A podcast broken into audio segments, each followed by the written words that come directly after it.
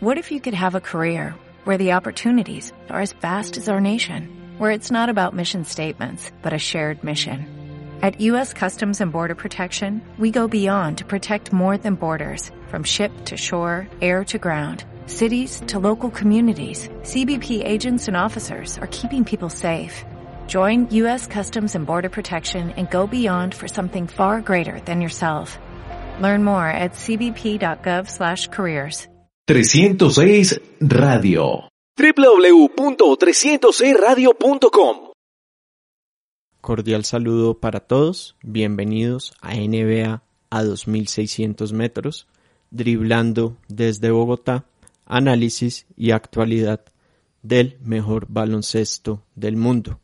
Un fuerte abrazo a todos quienes nos están acompañando a través de 306radio.com. Igualmente, a todos quienes están por las demás plataformas. Rotonda Deportiva, www.rotondadeportiva.com, iTunes, Spotify, SoundCloud e iVoox. Para esta nueva edición de nuestro programa podcast, vamos a estar haciendo un resumen de los hechos más importantes que se han dado en torno a la suspensión de la temporada 2019-2020 por el tema del coronavirus. Vamos también a estar tratando un asunto sobre el jugador Carl Anthony Towns de los Minnesota Timberwolves. Vamos a estar hablando de Stephen Curry, eh, jugador de los Golden State Warriors. Vamos a estar tratando el tema del baloncesto en China, que es un asunto al cual la NBA le está haciendo seguimiento y les, trae, y les traemos también algunas recomendaciones de qué ver en estos días por televisión, por distintas plataformas para mantenerse uno conectado con la NBA. Lo saluda Carlos Amador, arroba Yankee Rolo en Twitter. Es un gusto estar con ustedes y vamos a empezar entonces por el resumen de los hechos más importantes que se han dado. Recordemos que el 11 de marzo la liga tomó, tomó la decisión de suspender la temporada de la NBA luego de que Rudy Gobert, jugador del, de los Utah Jazz, diera positivo por coronavirus. Nosotros sacamos programa el viernes 13 de marzo. Fue un podcast sobre implicaciones de la suspensión de la suspensión de la temporada. Están invitados también a escucharlo, a consultar nuestros archivos en las distintas plataformas. Entonces vamos a mirar qué ha sucedido desde ese entonces. Vamos a repasar los hechos más importantes. Ese viernes 13 de marzo se dio a conocer que, los que el equipo de los Toronto Raptors, jugadores y otros miembros de la organización dieron negativo, dieron negativo. Recordemos que Toronto había jugado el 9 de marzo en contra de Utah. Entonces, al momento en que se da la noticia que Rudy Gobert da positivo por coronavirus y que no solo además fue él, sino también Donovan Mitchell, desde luego equipos que se cruzaron con Utah, con el equipo de Utah en los 15 días anteriores, desde luego empezaron a tomar medidas, entre esas someterse a, las pruebas para detectar coronavirus y además también a someterse a cuarentena. El equipo de los Raptors entonces dio positivo, pero al día siguiente, el 14 de marzo, Christian Wood, jugador de los Detroit Pistons, dio positivo. El equipo de los Pistons había jugado el 7 de marzo en contra de Utah. Luego, el 17 de marzo, se da a conocer que cuatro jugadores de los Nets dieron positivos. Entre estos, Kevin Durant. Al día siguiente, el 18 de marzo, el equipo se da la noticia que el equipo de Oklahoma City Thunder, ningún miembro de su organización ha dado positivo por coronavirus. Recordemos que el 11 de marzo este equipo iba a jugar en contra de Utah Jazz. Pero pues al momento que se dio el positivo de Gobert fue cuando vino la suspensión. De todas formas el equipo de Oklahoma iba a tomar todas las precauciones posibles. Ese mismo día, el 18 de marzo, se da en una entrevista, se da una entrevista con el comisionado de la NBA, Adam Silver, y en esta él manifiesta que están considerando todos los escenarios posibles en cuanto a una reanudación, desde jugar sin público, jugar con público, hasta, pero como última alternativa, la cancelación de la liga. Agregó Silver que también han estado mirando la posibilidad de reunir en algún momento, cuando las autoridades lo permitan, reunir a algunos jugadores, tenerlos como en una cuarentena y ponerlos a jugar una exhibición. Algo así, digamos, como, como un juego de estrellas, pero, pero sin, sin, sin público. El 19 de marzo, un miembro de la organización de los Denver Nuggets dio, dio positivo, había comenzado a, tener síntomas el 16 de marzo, no se dio a conocer el nombre por, por leyes, leyes federales y o del, del estado. Y ese mismo día también se conoce que en la organización de los Philadelphia 76ers hay tres casos de positivos se habla de jugadores, eh, que jugadores, entrenadores y desde luego miembros de toda la parte de operaciones pues se habían sometido a las pruebas. Este equipo pues que también que había jugado en contra de Detroit. El 21 de marzo vuelve a aparecer una, una entrevista con el comisionado Adam Silver, una entrevista, rueda de prensa, pero sin ninguna novedad con respecto a la que había dado anteriormente, que seguían pues mirando opciones y que pues nada todavía, todavía estaba descartado. Ese mismo día se conoce que hay un, jugador de los Boston Celtics con coronavirus, Marcus Smart, este equipo pues que había jugado tanto con Utah como con Brooklyn. Y más tarde se sale la noticia que hay dos positivos en Los Ángeles Lakers. Aquí nuevamente no se dieron a conocer nombres por el tema de las leyes que no lo permiten. El 25 de marzo, el, el jugador de los Minnesota Timberwolves, Carl Anthony Towns, saca un video en el que está explicando la situación familiar que está viviendo en este momento. Resulta que su mamá está, está grave por el coronavirus, ha estado grave por el coronavirus. Su papá también dio positivo por, por esta enfermedad y él decidió sacar un video para contar su situación y que busca concientizar.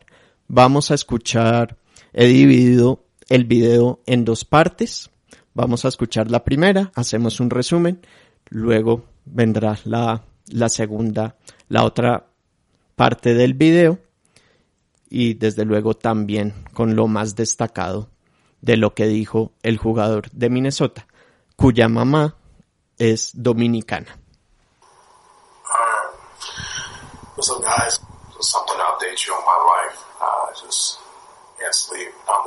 uh, do this video. You know, I think it's important that everyone understands the severity of, of what's happening in the world right now with this coronavirus, and I think what my where my life is right now could uh, help. So I decided to um, do this video and uh, you know just give you an update of where I'm at. So I was I was told early last week my, my, my parents weren't feeling well. My first reaction to her was to go seek medical attention immediately. Uh, there's no reason to wait. You know, just go to the nearest hospital. And um, after a couple days of not getting um, and showing any signs of improvement, um, I, I was very adamant on the first day to go to uh, a hospital and uh, you know seek further evaluation. Specifically, me and my sister, I told her she needs to get checked for corona. I don't think anyone really understood what it was. you know, with uh, deteriorating condition. And, um, you know, so she, she kept getting worse. She kept getting worse. And um, the hospital was doing everything they can. I was doing everything I could. Um, still am. And um, uh, she just wasn't getting better. Her fever was never cutting from 103, maybe go down to 101.9 with off with the meds, and then immediately spiked back up during the night. She was uh, very uncomfortable. Uh, her lungs were getting worse. Her cough was getting worse. She was deteriorating. She was deteriorating from her eyes. We always felt that the next medicine would help. The next one would help. This is the one that's going to get it done. This mixture is going to get it done. Um, sorry. Um, they released my dad with uh, quarantine, mandated quarantine at the house. He stood at the house for, uh, you know, still there today. Um, but my mom wasn't allowed to leave. Uh, both of them had got tests. Both of them didn't get the results, you know, for a long time. And um, we all assumed my mom had uh, COVID-19 uh, due to just the, the, the, symptoms she was exhibiting, and she was deteriorating daily.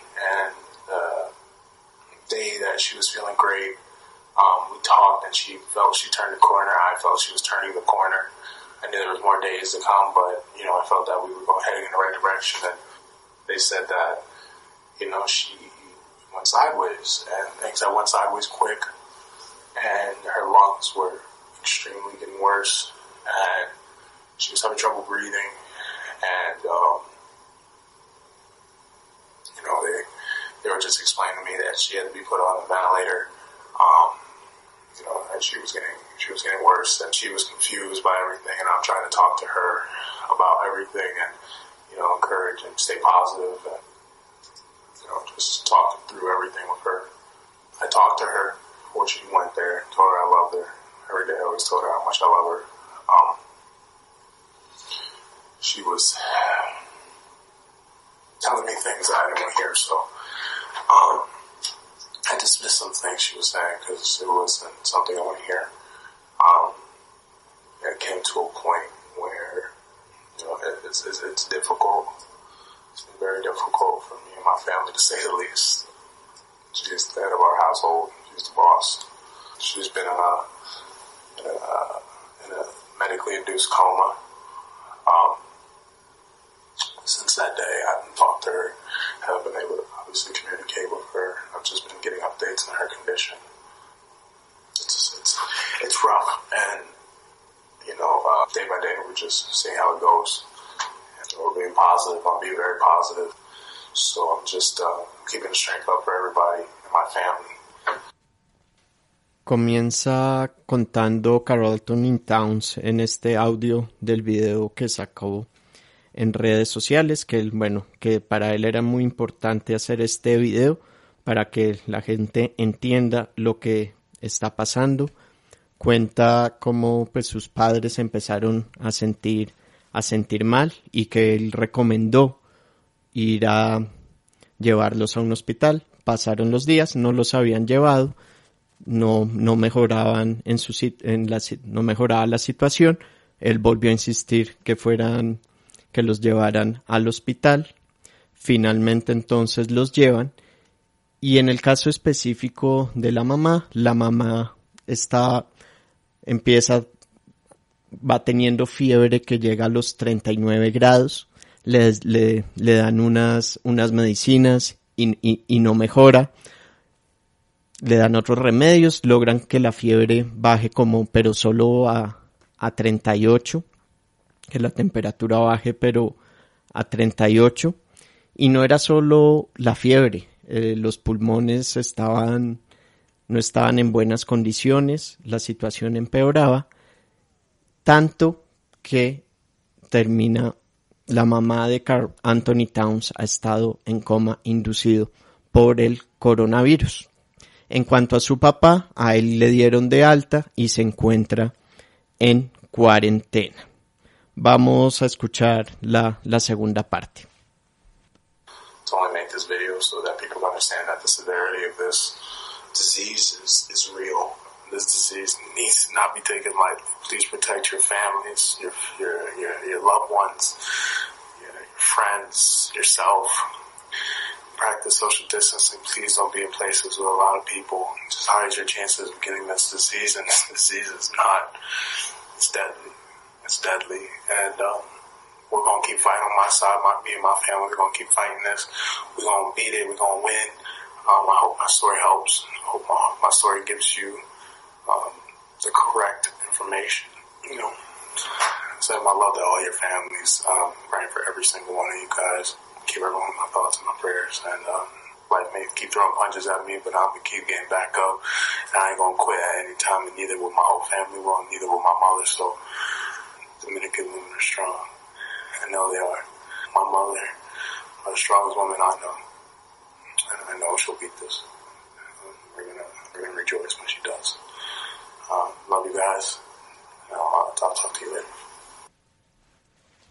El cierre del video, él dice grabo para alertar a todos sobre la gravedad de esta, de esta enfermedad. Es real, no se puede tomar a la ligera.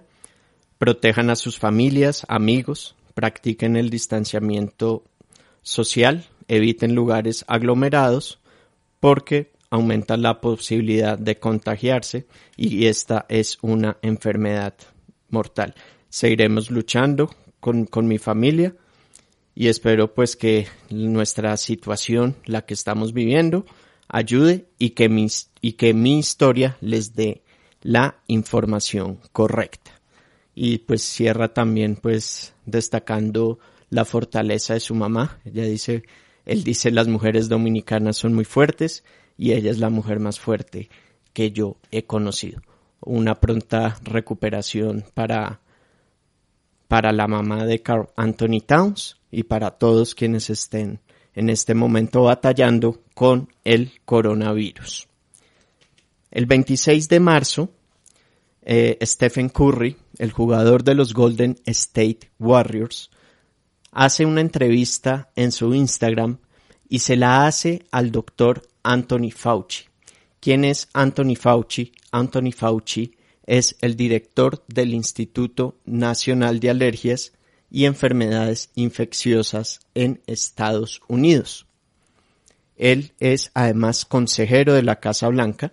Se le ha visto en las ruedas de prensa en las que sale Trump y tal vez algunos de pronto no, no lo identifiquen ahora, pero es quien ha hecho, quien ha estado haciendo gestos a veces durante las ruedas de prensa de Trump en las que el presidente dice eh, alguna barbaridad equivocada o subestima la, la enfermedad del coronavirus. Entonces Stephen Curry lo entrevista durante 28 minutos. es un, fue una entrevista que al momento en que la hizo en vivo, tuvo 50 mil personas siguiéndola. Entre esas, el, el expresidente Barack Obama. Y comenzó Curry haciéndole preguntas sobre la diferencia entre el coronavirus y la influenza.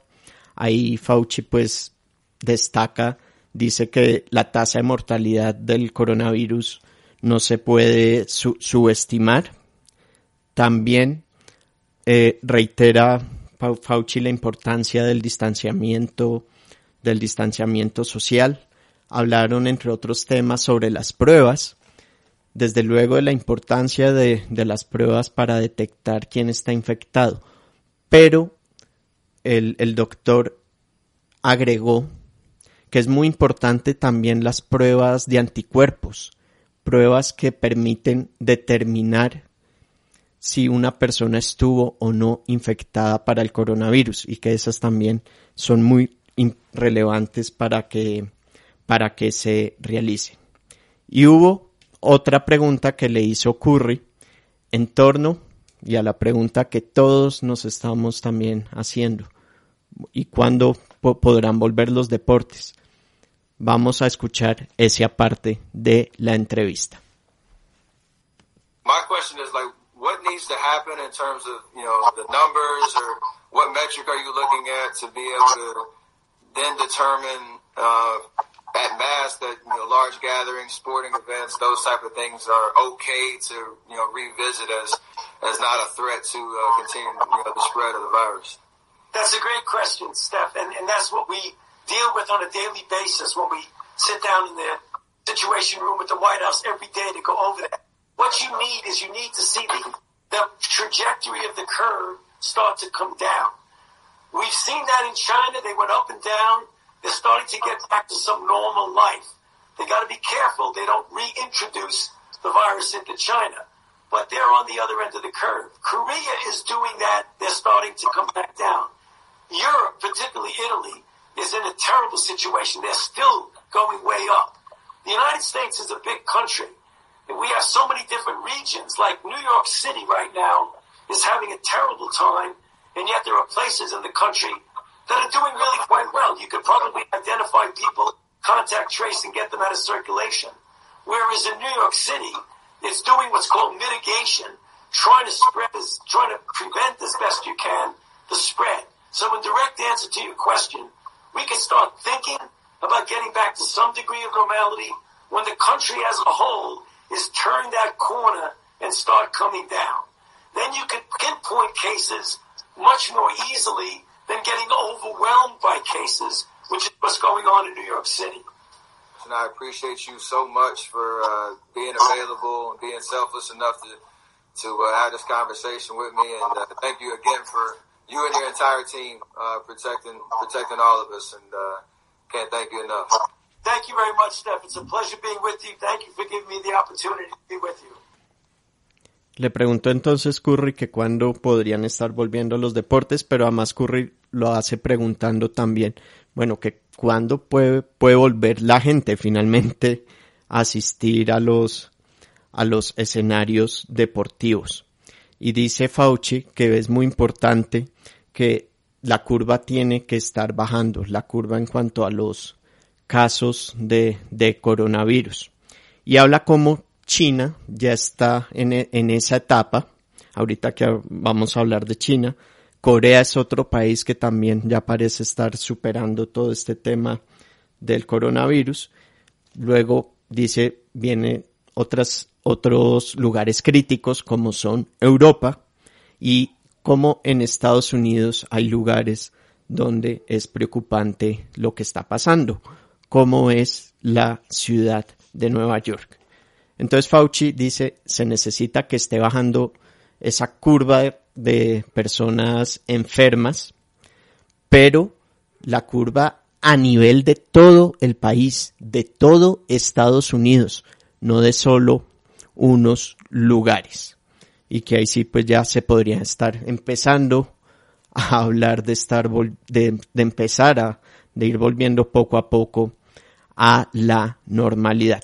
La otra parte del audio pues fue es el cierre de la entrevista en el que Curry le agradece a Fauci por el tiempo dedicado. Vamos entonces a continuar con el resumen que traemos.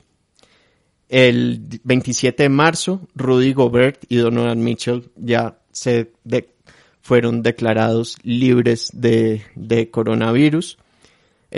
Y hay otros jugadores que también ya están bien, como son los jugadores de los Nets y los de los Lakers. Y el 28 de marzo se da a conocer que James Dolan, el propietario de los New York Knicks, dio positivo.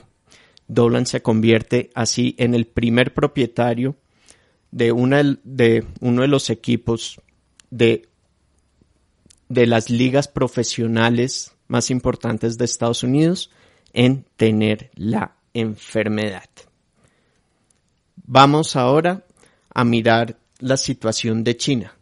China tenía pensado que el baloncesto volviera inicialmente para la primera semana de abril, luego se corrió para finales de abril, luego que para mayo, pero el gobierno esta semana ha dicho que no se aceleren y que por ahora no se contemple esa posibilidad porque en China están preocupados, hay dos temas que preocupan. El, el caso de, de, personas infectadas por, porque vienen de otros países, pero además el tema de las personas que tienen el virus pero que no presentan síntomas. el de los asintomáticos. ¿Qué idea tenía China para reanudar su liga? Allá son 20 equipos, quería, quedaban 16, quedan 16 partidos de temporada regular, querían mandar a 10 equipos a una ciudad, a 10 equipos a otra ciudad, meter a los jugadores y miembros de, la, de los equipos como en una cuarentena, que estuvieran exclusivamente en un solo sitio, con controles permanentes médicos, y ponerlos a jugar a puerta cerrada. Al menos terminar la temporada regular y ver si de pronto ya para los playoffs podían estar jugando con público. Esta idea es algo que, que, ha estado siguiendo mucho la NBA, pensando en el momento en que puedan ellos reanudar. Desde luego, de pronto no serían dos ciudades en las que dividirían, dividirían a los equipos, sino de pronto unas cinco o seis, o seis ciudades. Eso entonces en cuanto a lo que está pasando con el baloncesto en China, que de manera está suspendido indefinidamente. indefinidamente. Y bueno, ¿qué podemos hacer en estos días que no hay partidos de la NBA? Una opción es aprovechar el NBA League Pass. El NBA, NBA League Pass en este momento es, es gratis. Se espera que esté gratis hasta el 22 de abril pero que no descartemos que se pueda extender ese ofrecimiento que está haciendo. En NBA League Pass pueden ver partidos de la presente temporada, como encontrar un, archivo con partidos clásicos de otros, de otros años y otros programas interesantes en torno a la NBA. Adicionalmente, ESPN anunció esta semana que The Last Dance, el último baile, que es un documental sobre el último año de Michael Jordan en los Chicago Bulls, ya no lo van a lanzar ahora en junio, sino que va, va a salir a partir del 19 de abril, en, a partir del 19 de abril.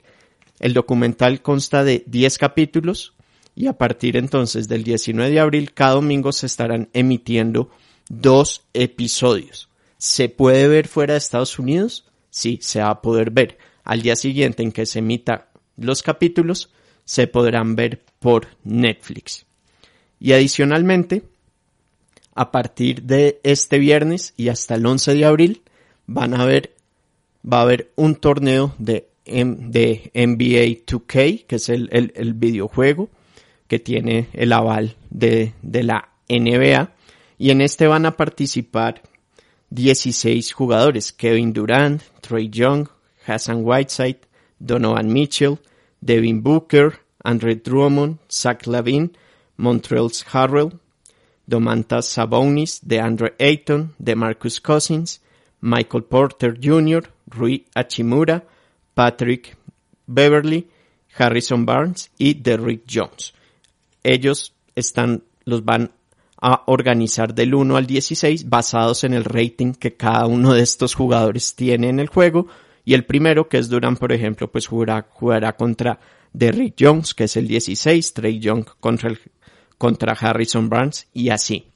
Y así es como van a estar jugando. Será ahora entonces octavos de final, cuartos de final, semifinal y la final.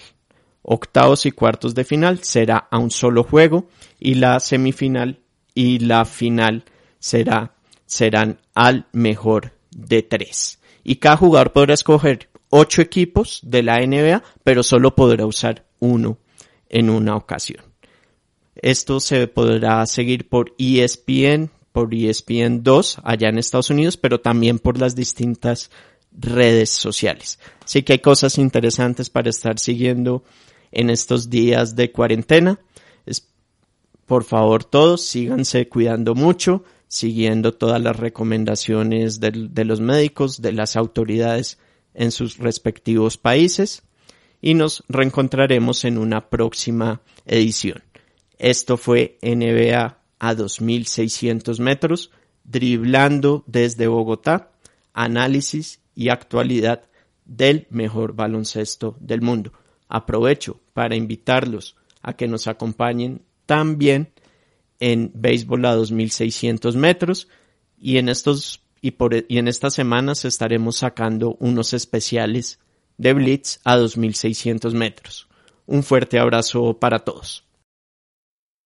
306 Radio. www.306radio.com